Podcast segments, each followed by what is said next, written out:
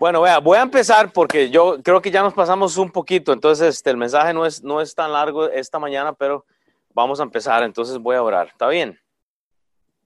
Bueno, Padre Señor, te damos toda la honra y la gloria, Señor, gracias porque tú nos traes esta mañana, Señor, en nuestro idioma, Señor, es un poco a veces extraño siempre estar con esto de las cámaras y extrañamos a las personas que están allá en las casas, Señor, pero igual tenemos un grupito aquí y tenemos la palabra de Dios. Entonces, Padre, hoy vamos a ver este ya el, último, la última sección, Padre, del capítulo 2 de, de Primera de Corintios. Entonces, danos un corazón humilde, Señor, no solo para recibir, pero también a mí para hablar, Señor, que eh, Padre, estamos preparados, Señor, y, este que ojalá podemos irnos con algo esta mañana, Señor, del cual podemos ir a aplicar, Señor, y, y obviamente hacer, Señor. Te damos toda la honra y la gloria por lo que tú eres y todo lo, que tú has hecho, Señor, por nosotros. Y sabemos que no merecemos nada, Señor, pero por tu misericordia, Señor, eh, eh, pues tenemos más de lo que nos merecemos, Señor. Entonces, gracias y que esta mañana, Señor, sea este eh, Padre de beneficio para todos. En nombre de Cristo Jesús, amén. Bueno, hoy vamos a continuar con el estudio que estamos llevando en Primera de Corintios y Vamos a terminar en la sección eh, del 14 al versículo 16 del capítulo 2. ¿Y qué es lo que vamos a ver? Vamos a ver un contraste de natural a espiritual. Si usted toma notas, ¿por qué? Porque Pablo va a cerrar con algo muy práctico para nosotros, ¿ok? Si usted, eh, y es lo bueno para las personas que yo sé que se están preparando para enseñar y han enseñado, eso es lo bonito de la predicación expositiva, ¿verdad? Que empezamos en el capítulo uno y continuamos, o sea, y cuando eh, tratamos de predicar expositivamente, Dios nos va llevando por temas. Entonces, como que no hay que elegir lo que hay que hablar, sino que la palabra de Dios se este, revela a nosotros, ¿verdad? ¿Y por qué hablo esta mañana de un contraste de natural a espiritual? Hablo de un contraste porque un contraste, un contraste es una diferencia notable entre cosas o personas. Quiere decir que si yo pongo a Mauricio con Chava o a Mauricio con, Jesús, o, ¿verdad? Y los pongo juntos, pues obviamente eh, van a haber diferencias, ¿verdad? Entonces, este, y eso es lo que vamos a hacer. Pablo va a cerrar hoy con algo eh, muy interesante, que es un hombre natural y un hombre espiritual. Dice entonces, esta carta nos habla de una iglesia que era emocional. La iglesia de Corinto era una iglesia emocional, era una iglesia que estaba en Cristo, pero no viviendo como ellos debían. Y quiere decir que usted es cristiano, usted tiene la obligación de vivir correctamente. No es una vida de sugerencia, es una vida activa en la palabra de Dios, ¿verdad? O sea, estamos hablando de un estado crítico. Y, eso es lo que Pablo está haciendo. Vea que si Pablo está tan en serio con este asunto que en el capítulo 3, que vamos a empezar la semana que viene, él dice en el versículo 1, de manera que yo, hermanos, o sea, oiga, los trata como hermanos, dice, de manera que yo, hermanos, en primera este, de, de, Corintios 3, no, no estamos ahí todavía, pero él dice, de manera que yo, hermanos, no pude hablarlos como a espirituales, sino como a carnales, como a niños en Cristo. O sea, imagínense que yo venga aquí y les diga a ustedes, vea gente, no les puedo hablar maduramente. Voy a tenerle que hablarles a todos ustedes como niños, porque ustedes no, o sea, están carnales. Entonces, ¿qué es lo que Pablo ha hecho? Pablo ha hablado, en todo este capítulo 2, él ha hablado de gente carnal y espiritual. ¿Ok? E, entonces, ahora, ¿qué es lo que pasa? Habla de cristianos no cristianos. Pero dentro del cristianismo, el problema que tenemos es que se desarrolla un síndrome y es el carnalismo. O sea, es gente que solo vive en la carne, no, no quiere poner y separar un espacio para realmente meter a Dios. Esta iglesia, esta iglesia de, de los Corintios, esta iglesia no estaba bien doctrina, no estaba bien doctrinatizada. O sea, esta iglesia no tenía doctrina.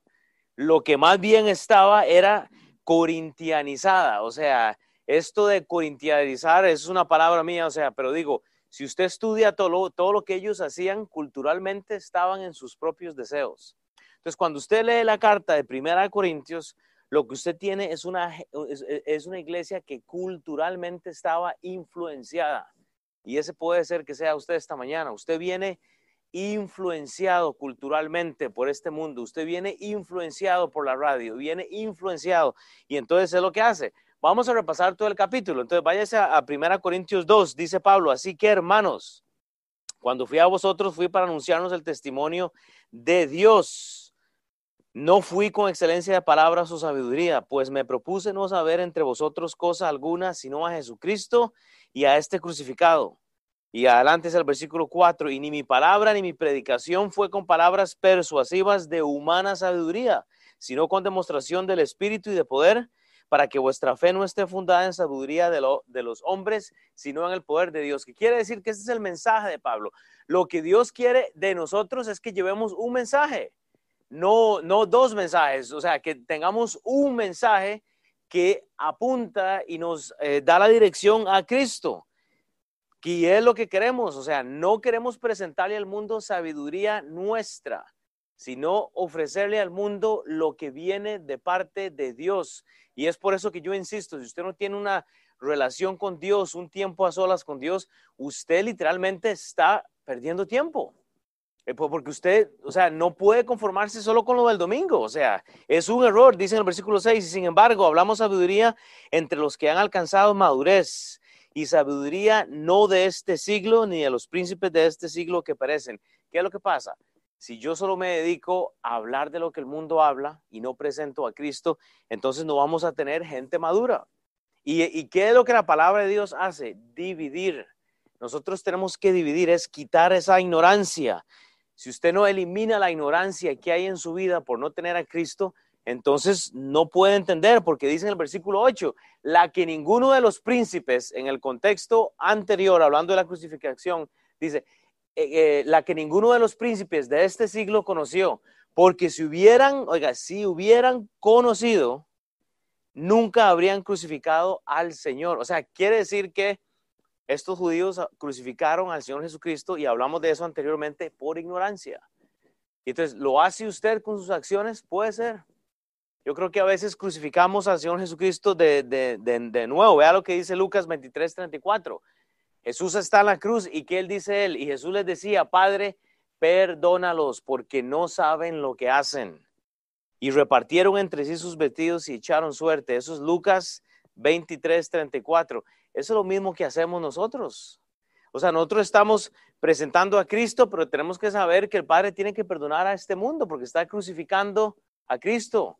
Y nosotros tenemos que estar orando para que el Padre los perdone. O sea, tenemos que presentar el Evangelio porque si no, la ignorancia continúa. Lo que queremos como hijos de Dios es causar división en el corazón de las personas.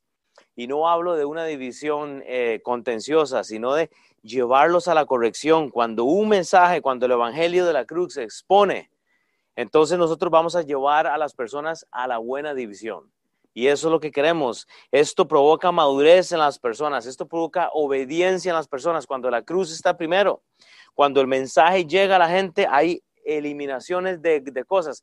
Esa ignorancia que usted tiene, que no entiende muchas cosas, se elimina. Y así es que va a terminar Pablo. Luego vamos al eh, del el 10 al 13, eso vimos anteriormente. Dice Pablo, pero Dios nos la reveló a nosotros por el Espíritu, porque el Espíritu todo lo escudriña a uno profundo de Dios. Eso es lo que el mundo necesita, es el Espíritu de Dios, porque bajo el Espíritu de este mundo estamos comportándonos animalmente. Y vamos a hablar de eso ahora. En el versículo 12, y nosotros no hemos recibido el espíritu del mundo, sino el espíritu que proviene de Dios para que sepamos que Dios, lo, lo que Dios nos ha concebido. Entonces, cuando el espíritu está en nosotros, hay una diferencia. O sea, no es un asunto opcional, no hay, ¿me entiende? Tiene que haber diferencia. Usted no puede saber lo que Dios le ha concebido si usted no tiene el Espíritu. Usted va a ignorar muchas cosas cuando usted no tiene el Espíritu de Dios. Dice, Dios nos ha concebido cosas, pero el problema es que no las sabemos. ¿Por qué? Porque no tenemos el Espíritu. Entonces, es allí cuando Satanás ha sido derrotado. Cuando usted presenta la cruz, cuando usted presenta realmente el mensaje, usted puede decirle a la gente, ¿sabe? Satanás ya fue derrotado alguna vez. ¿Cuándo? Bueno, hace más de dos mil años en la cruz. Vea lo mismo que dice Pablo en 1 Corintios 15. Él dice, ¿dónde está, oh muerte, tu aguijón? 1 Corintios, se puso eso, 1 Corintios 15 en el versículo 55, pero dice, ¿dónde está, oh muerte, tu aguijón? ¿Dónde está tu sepulcro, tu victoria. O sea, Pablo está hablando de la resurrección y él dice, esa muerte ya fue vencida, ya que el aguijón de la muerte es el pecado y el poder del pecado la ley, más, más gracias sean dadas a Dios que nos da la victoria por medio de nuestro Señor Jesucristo. Entonces lo que vemos es un contraste. La muerte fue vencida por nuestro Señor Jesucristo y es por eso que tenemos que seguir anunciando las buenas nuevas. Pero entonces veamos un contexto. Entonces, ahora sí, ¿qué es un contraste? Vea lo que hace Pablo entonces, para empezar con materia nueva. Leamos 1 Corintios 2 del 14 al 16. Entonces dice Pablo, para terminar el capítulo, pero el hombre natural, o sea, el hombre natural, ¿qué es el hombre natural? No percibe las cosas que son del Espíritu de Dios, porque para él son locura, y no las puede entender, porque se han de discernir espiritualmente. Entonces, oiga el contraste. El contraste. En cambio, versículo 15, el espiritual juzga todas las cosas, pero él no es juzgado de nadie. Porque ¿quién conoció la mente del Señor? ¿Quién la instruirá? mas nosotros tenemos la mente de Cristo. Entonces váyase solamente al versículo 14 y sígame tal vez en las notas, pero vea, ¿qué es lo que sucede? Cuando la palabra de Dios dice en 1 Corintios 2.14, pero el hombre natural no percibe las cosas, mire, esto se corrió todo. Pero bueno, ¿qué, qué, qué? ¿Y, ese fue el PowerPoint, así le llegó. Se, se, todo. Pero bueno, cuando usted lee la palabra de Dios y usted ve esa palabra en donde dice pero, ok, pero, ¿qué es lo que pasa? El pero nos tiene que llevar a contextualizar lo que ya estudiamos. Entonces, pero, usted tiene que contextualizar, o sea, entender que ha habido un cambio de naturaleza nuestra, pero el hombre natural no percibe. Entonces, la vida de su audiencia, o sea, usted tiene que contextualizar la vida de la audiencia, la vida de las personas que están al frente suyo. Usted no le puede hablar de la misma manera a todas las personas. Pero el hombre natural dice no percibe las cosas. Cuando hablamos de cosas, entonces usted tiene que hablar de eh, presentar el mensaje. ¿Cuáles cosas? Las cosas de Dios porque dice las cosas que son del Espíritu de Dios, pero el hombre natural no percibe las cosas que son del Espíritu de Dios, porque para él son locura, no las puede entender y se han de discernir espiritualmente. Entonces, nosotros tenemos que llevar a, a las personas fuera de su ignorancia. Y yo creo que no se enfoquen en esto porque ahí no se va a entender nada. Se me corrió este asunto. Entonces, ¿qué es lo que pasa? Recuerde que Pablo hace esta carta para lidiar con carnalidad. O sea, él está hablando literalmente de la carnalidad de la iglesia. Tiene que sacarlos de la corintiacización. O sea, esta gente está metida en sus cosas carnales. Entonces, Pablo nos habla de una persona primeramente que no ha sido sacada del error, o sea, no tiene la salvación, es una persona natural, gente que se encuentra en ese estado. Pablo nos habla de gente que ha nacido, que sigue gobernada, administrada o influenciada por su estado natural. Entonces piense, ¿está usted en este momento naturalmente o está usted espiritualmente? ¿Está con Cristo o sin Cristo?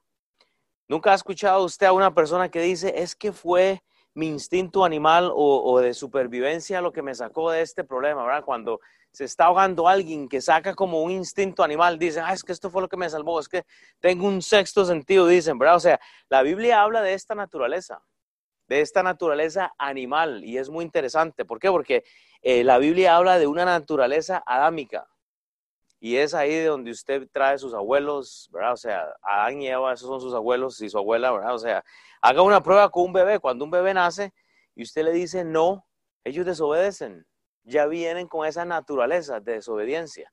Y así es el ser humano. Entonces lo que queremos es pasar a un bebé, a un ser humano, de una forma natural a una espiritual. Porque hasta que usted no, no hace esa transición, usted no va a entender, hasta que usted no contextualiza que el hombre natural no entiende, entonces usted no va a poder eh, hablarle a las personas eh, eh, a todas igual. O sea, usted tiene que contextualizar la vida de su audiencia. O sea, usted va a decir, a esta persona no la conozco, entonces voy a hablarle de Cristo. Ah, bueno, ya es salva. Ah, bueno, ok, puedo entonces reprenderle, puedo entonces hablarle de otra manera, puedo exhortarle. Pero cuando usted contextualiza la, audiencia, la vida de las personas, entonces usted puede hablar de cosas que son importantes, que son las cosas de Dios, porque las van a entender. Un hombre natural vive controlado bajo un estado sensual o carnal. Y eso es lo que pasa. Y eso era el problema de esta iglesia. Estas personas sin Cristo no pueden valorar lo que usted y yo tenemos hoy. Y es ahí donde genera el problema. Una gente sin Cristo no puede entendernos, nos ve como extraños. Vea lo que dice en un contexto el libro de Romanos. En Romanos 5 hay un contraste muy bueno. Dice en Romanos 5.12. Ahí hay un primer contraste. Dice, por tanto, Romanos 5.12 para justificar esto de nuestra carnalidad. Dice, por tanto, como el pecado entró en el mundo por un hombre, ¿quién fue? Adán. Y por el pecado la muerte, así la muerte pasó a todos los hombres por cuanto todos pecaron. Entonces, ese es el, es el asunto. Pero vea el contraste, entonces ya la parte diferente, lo que hace el Espíritu. Entonces, en Romanos 5:17, pues si por la transgresión de uno solo, ¿quién? Adán, reinó la muerte, mucho más reinará en vida por uno solo, Jesucristo. Simplemente los que reciben la abundancia de la gracia y el don de la justicia. Entonces, ¿qué es lo que pasa? Que nosotros hemos fallado. Dice Romanos 3:23, por cuanto todos pecaron y están destituidos de la gloria de Dios. O sea, todos hemos pecado. No hay una diferencia. Entonces, ese puente tenemos que pasarlo por medio de la cruz. Nosotros por eso predicamos de la cruz, por eso es que a veces ir a la iglesia eh, eh, eh, parece como algo monótono, porque solo hablan de esto, de, evangelizar, de hacer discípulos, evangelizar. Bueno, porque tenemos que quitar a la gente esta ignorancia, porque la gente no nos va a entender. Veamos otro contraste espiritual entonces, vea, porque hay, hay algo importante. En Santiago, Santiago habla de esto mismo, de esto mismo. Santiago híjole, ¿cómo, qué feo quedó eso, ¿verdad? Y, no se puede bajar. Bueno, usted tiene que ir a buscar a Santiago capítulo 3, pero vea lo que dice la Biblia en el versículo 13 al 18. Está hablando Santiago y dice, ¿quién es sabio? Santiago 3, 13. Santiago 3, 13, le voy a dar tiempo, pero dice en Santiago 3, 13, porque esto es importante. ¿Quién es sabio y entendido entre vosotros? Dice, muestre por la buena conducta sus obras en sabia mansedumbre.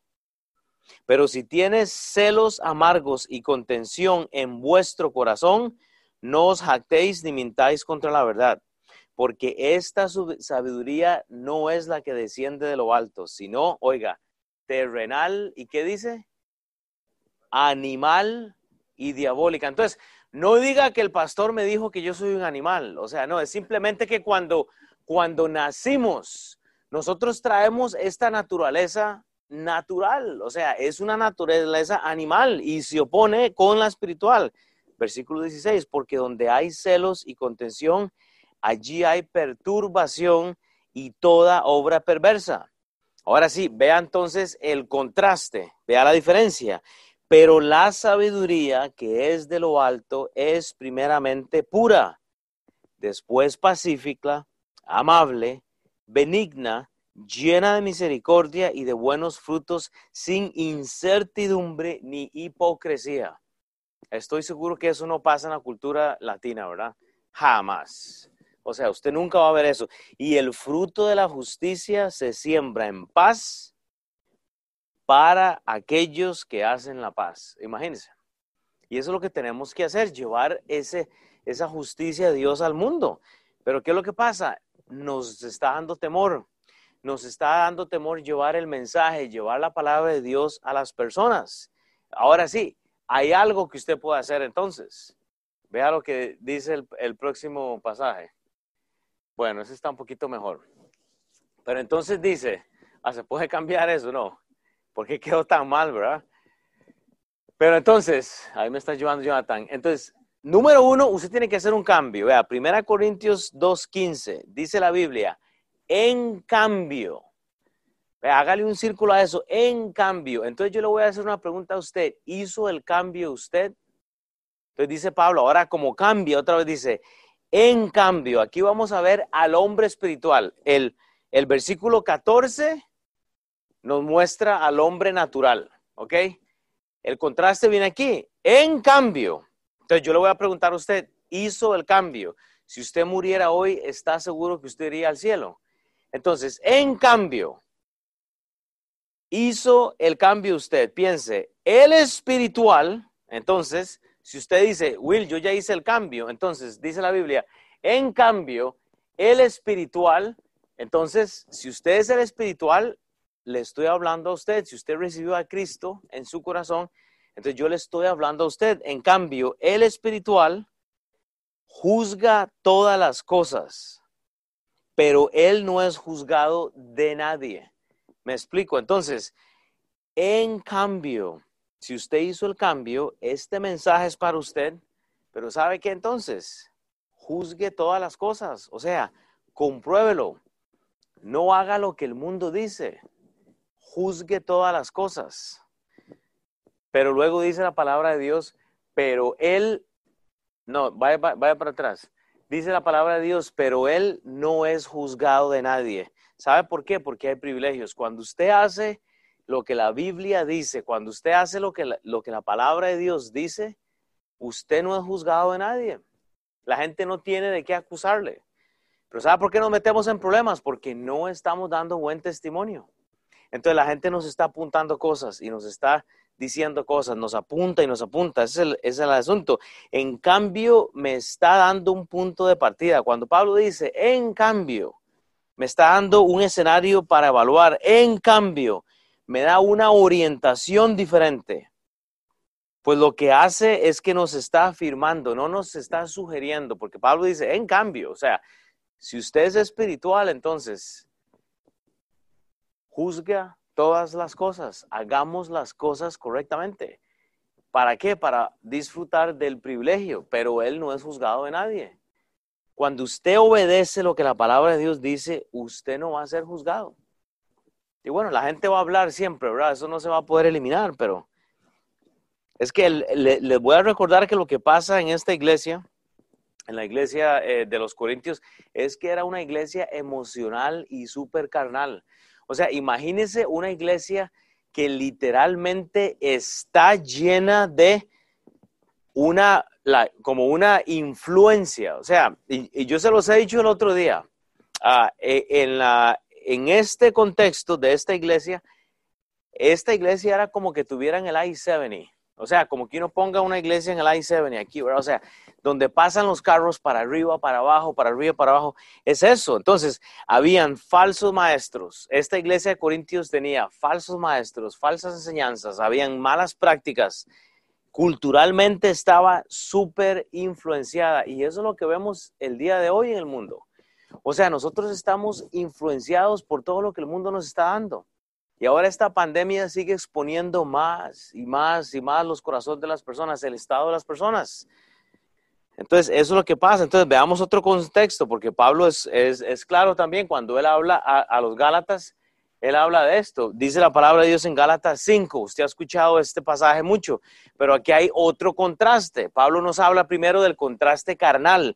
O sea, ¿qué es un carnal? Él dice, digo pues, Gálatas 5, 16 al 21, digo pues, andar en el espíritu y no satisfagáis los deseos de la carne porque el deseo de la carne es contra el espíritu y del espíritu es contra la carne, y estos se oponen entre sí para que no hagáis lo que quisieres. Pero dice el 18, pero si os sois guiados por el espíritu, no estás bajo la ley.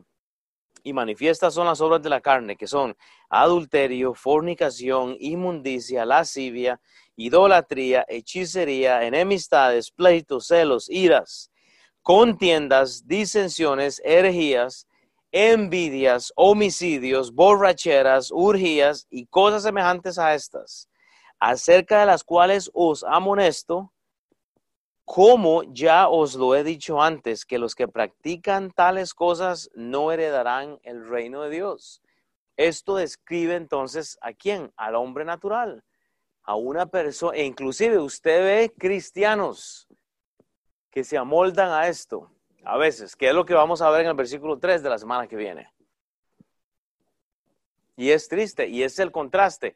Vemos al hombre natural acá, pero ahora vea entonces lo, que dice Pablo. Él, él dice, ah, bueno, si usted ya recibió ese cambio, dice entonces, más el fruto, siga leyendo, del versículo 22 al 26 del mismo capítulo 5, dice, más el fruto del Espíritu es amor, gozo, paz, paciencia, benignidad, bondad, fe, mansedumbre, templanza, contra tales cosas no hay ley. Pero los que son de Cristo han crucificado la carne con sus pasiones y deseos. Si vivimos por el Espíritu, andemos también por el Espíritu. No nos hagamos vanagloriosos, irritándonos unos a otros, envidiándonos unos a otros. Pablo desea llevarnos a lo que sería un hombre ya transformado, pero es que no queremos pagar ese precio. ¿Sabe qué lo que queremos nosotros es orar una oración que nos salva de ir al infierno y que nuestra vida toda cambie.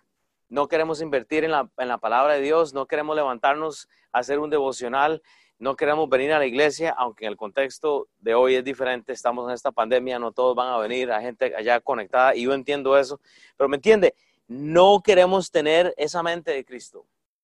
No, queremos que Dios nos saque del infierno, pero no queremos servirle a Él como nuestro Padre y como nuestro Señor. Es un problema.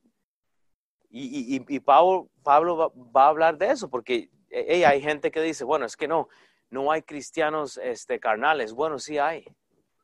Sí hay cristianos carnales. Hay hombres naturales. Hay gente que ha sido salva. Espiritualmente ya son salvos. Y hay cristianos carnales. Pablo lo dice en el capítulo 3 que vamos a estudiar la semana que viene. La ignorancia no va a existir. Entonces, hasta que nosotros compartamos de esa gracia de Cristo en las personas. Usted no va a poder sacar a nadie de esa ignorancia.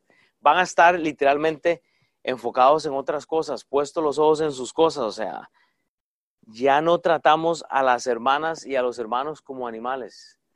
Ya ese instinto ha salido, ese instinto adámico ha terminado cuando usted ha recibido la mente de Cristo.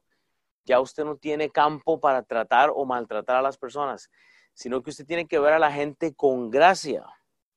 Vea, veamos otro contraste espiritual entonces, hablando de esto mismo, porque no es que yo diga que es que el ser humano es un animal, pero digo, hay un comportamiento animal. Primera de Corintios 15, del 42 al 45 dice, así también, así también es la resurrección de los muertos.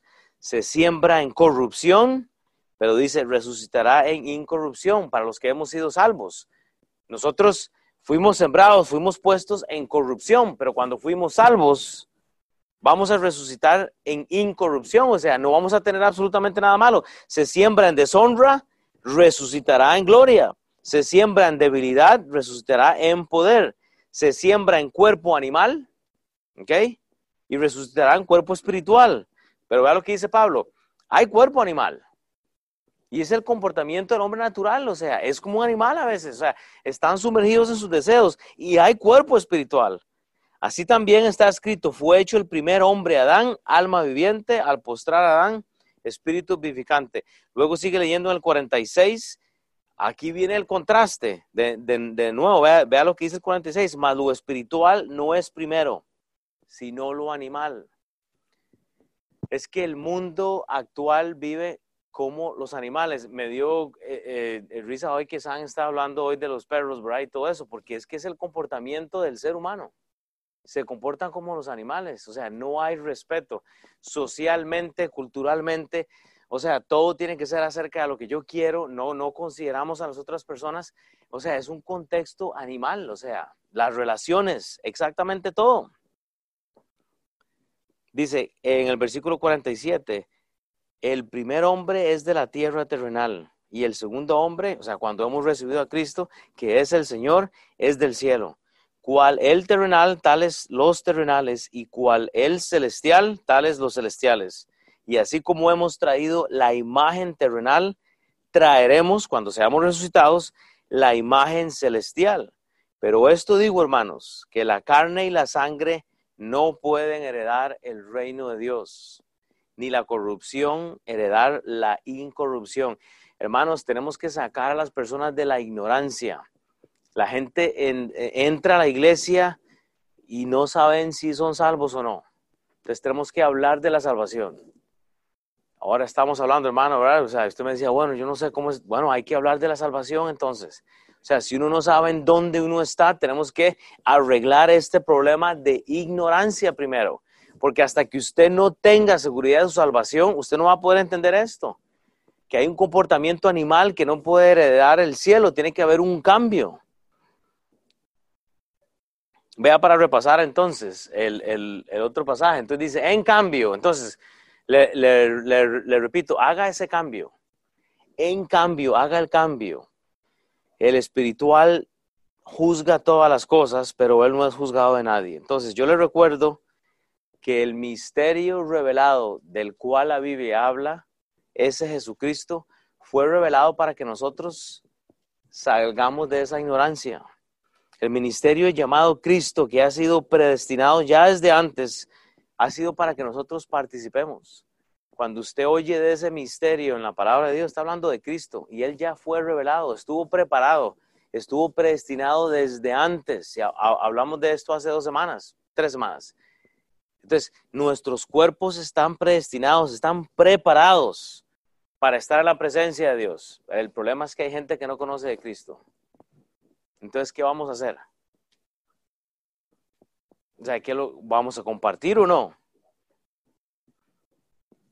Hay cambios que sanan y este es uno. Pero hasta que usted no tenga el Espíritu de Dios, usted no va a poder entender esto.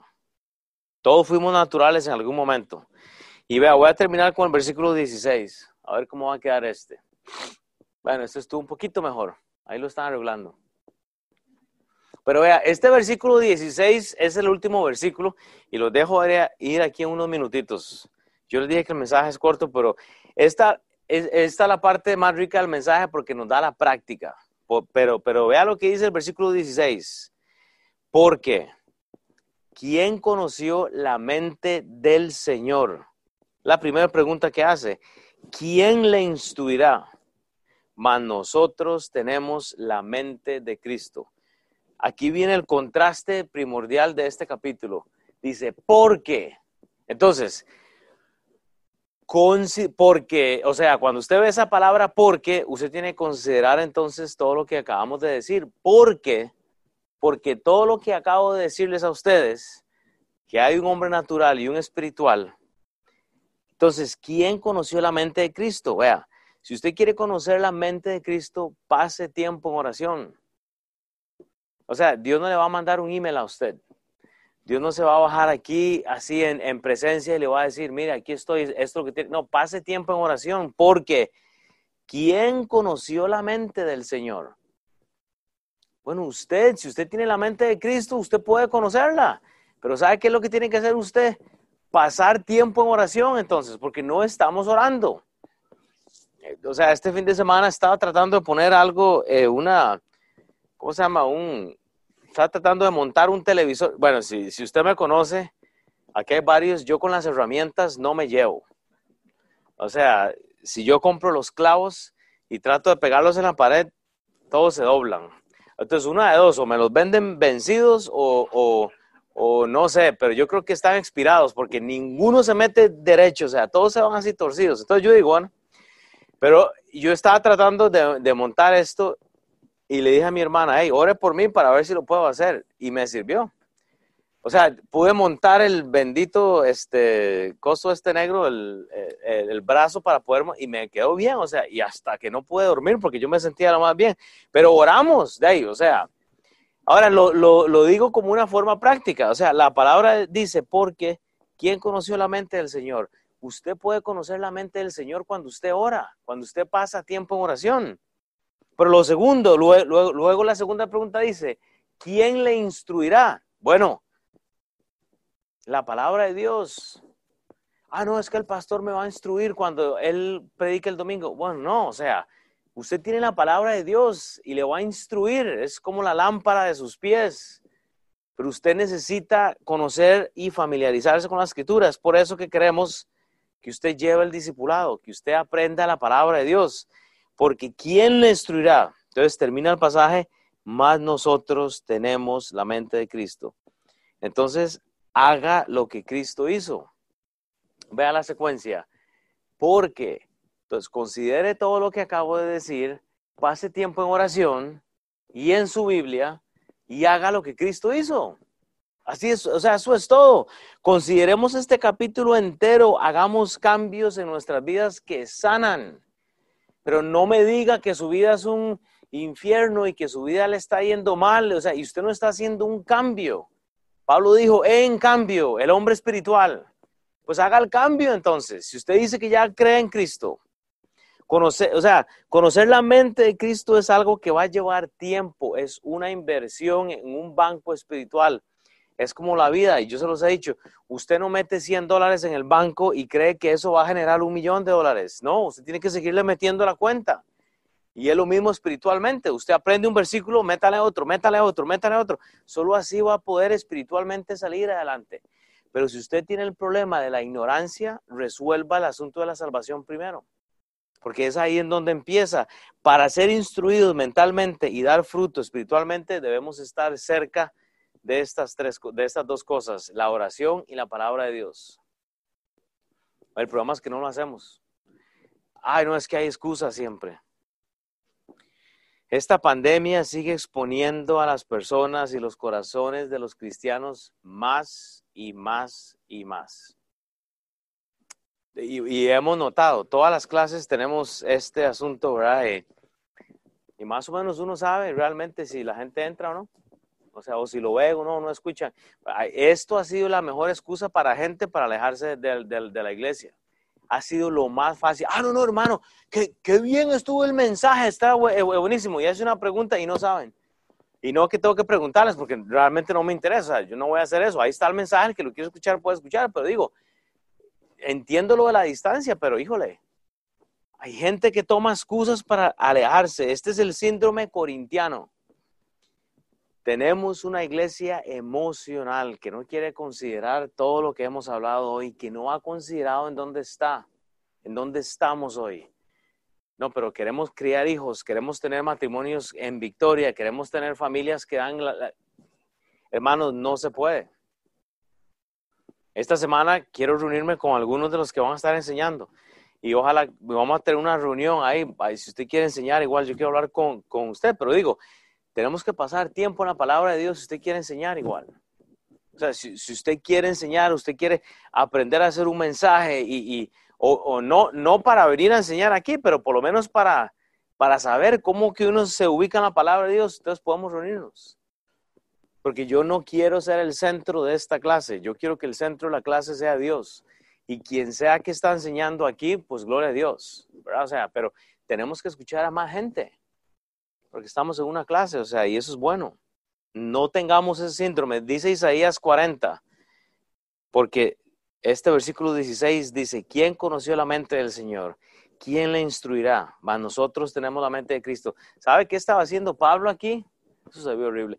Pablo estaba citando Isaías 40. Dice Isaías 40 del 10 al 14, he aquí que Jehová, el Señor, vendrá con poder y, un, y, su brazo señoreará. He aquí que su recompensa viene con él y su paga delante de su rostro. Como pastor apacentará su rebaño y su brazo será los corderos y en su seno los llevará, pastoreará suavemente en, en las recién paridas. Dice el 12, ¿quién midió las aguas con el hueco de su mano y los cielos con su palmo? Con tres dedos juntó el polvo y la tierra y pesó los montes con la balanza y con pesas los collales. Y aquí es lo que dice Pablo, ¿quién enseñó el Espíritu del Señor?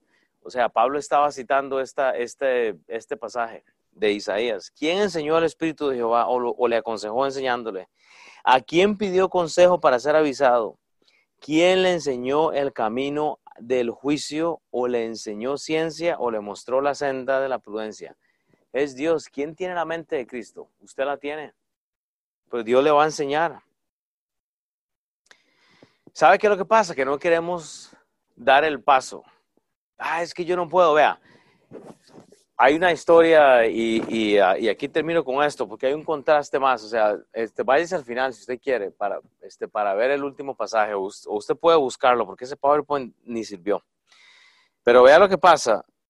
Ah, en Romanos 7 vemos un contraste riquísimo en la palabra de Dios, donde usted tiene que apuntarlo y familiarizarse porque este es usted. ¿Sabe qué necesita usted? Gracia. Usted necesita tener gracia. Tener la mente de Cristo no es juzgar, sino más bien es el añadir gracia a su vida y añadir gracia a la vida de las otras personas. Pero vea lo que dice Romanos 7. Un par de minutos y ya los dejo ir. Pero dice la palabra de Dios en Romanos 7, 14. Romanos 7, 14. Y, yo quiero que usted se imagine en este contraste que hay aquí final. Dos minutos y le dejo ir. Pero yo quiero que ponga atención porque en este pasaje se va a ver usted y me veo yo. Así de sencillo. Pero dice Pablo, porque sabemos, Romanos 7:14 en adelante hasta el 25, porque sabemos que la ley es espiritual. ¿Y qué dice Pablo?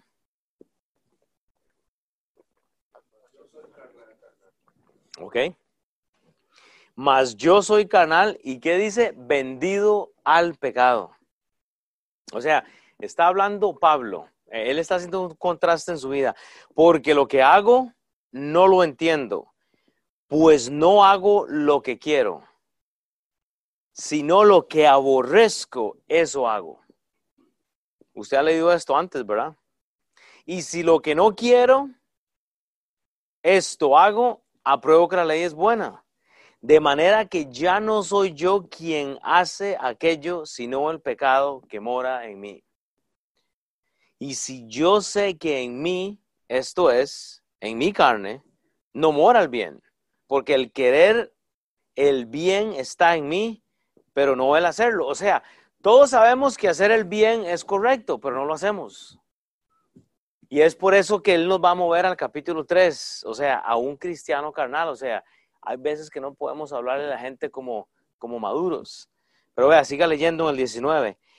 Porque no hago el bien que quiero, sino el mal que no quiero, eso hago. ¿Es ese usted? Porque no hago el bien que quiero, sino el mal que no quiero, eso hago. Y si hago lo que no quiero, ya no lo hago yo, sino el pecado que mora en mí. Usted tiene un hombre y usted va a tener que lucharlo, usted va a tener que pelear contra ese contraste en su vida. O sea, la ley, o sea, eh, o sea la parte espiritual debe ponerse sobre la parte carnal. Y, eso no se va a quitar. Usted puede, usted recibió a Cristo y se casó o no se casó, está con hijos, sin hijos, pero esa parte espiritual usted recibió, tiene que usted poner su carne siempre abajo. Usted tiene que ponerse encima y usted no va a poder no tener ese deseo. Usted lo va a tener siempre. Usted va a tener deseos carnales que no se quitan. Así que en el versículo 21 dice, así que queriendo yo hacer el bien, hallo esta ley, que el mal que está en mí, dice, porque según el hombre interior me deleito en la ley de Dios, pero veo otra ley en mis miembros que se revela contra la ley de mi mente y me lleva cautivo a la ley del pecado que está en mis miembros. Ese no es usted, ¿verdad? Menos yo. Todos cabemos ahí. Cómo la mente nos lleva a nosotros a lugares bajos, o sea, cómo la mente nos pone en situaciones que no deberíamos estar en los matrimonios, eh, con los hijos. O sea, si usted le da un campo a su mente para meter algo que usted no debe meter, está frito. Y nos pasa. Pero vea lo que dice Pablo, miserable de mí. o sea, el apóstol Pablo, miserable de mí. ¿Quién me librará de este cuerpo de muerte? Gracias doy a Dios por Jesucristo, Señor nuestro. Así que, o sea, así que considerando lo que acabo de decir, yo mismo con la mente sirvo a la ley de Dios, más con la carne a la ley del pecado. Gente, termino con la última frase aquí, o sea, entienda esto. Tener la mente de Cristo no es juzgar a las personas. Tener la mente de Cristo es más bien el añadir gracia a su vida y a la vida de las personas. Pues no queremos tener gracia. Usted sabe, usted va a tener una lucha carnal, pero hay gente que está tan corintianizada, o sea, está tan carnalita, que cree que Dios no, no les va a escuchar y empiezan a dar pasos para atrás y pasos para atrás, hasta que, como dijo San ahora, la práctica de esto aleja a las personas más y más y, se van. porque ya no hay responsabilidad mutua. Ah, no, no, es que ya sé lo que va a decir el pastor, es que ya sé de, de, qué lo, ya, ya sé lo que van a hablar. Y se vuelve un problema. Tener la mente de Cristo no es juzgar, sino más bien añadir gracia a su vida y a la vida de las personas. Tenga gracia. Usted tiene que tener gracia entonces. O sea, es el contraste de hoy. O sea, hay un contraste natural que se va a poner al espiritual. Pero el problema de esto es que usted puede ser un carnal. Y eso vamos a hablar la semana que viene. Entonces, yo voy a orar por usted y los dejo ir. ¿Está bien?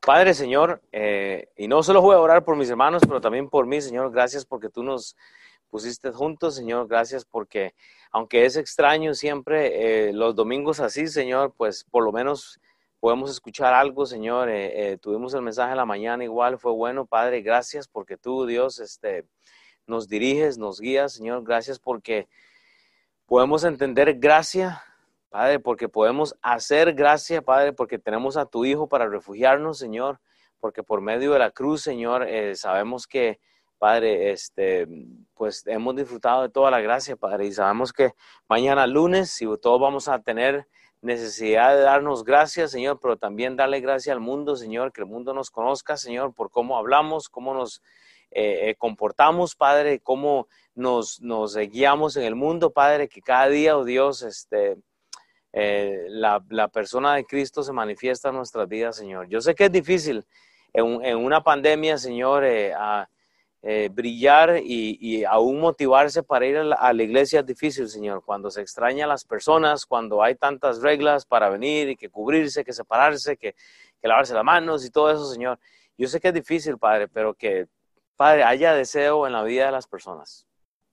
Padre, que no menospreciemos que tú moriste en la cruz, Señor, para que nosotros llevemos ese mensaje a las personas y que podamos ser discípulos, Señor, y seguir invitando más gente. En nombre de Cristo Jesús, oh Dios. Amén.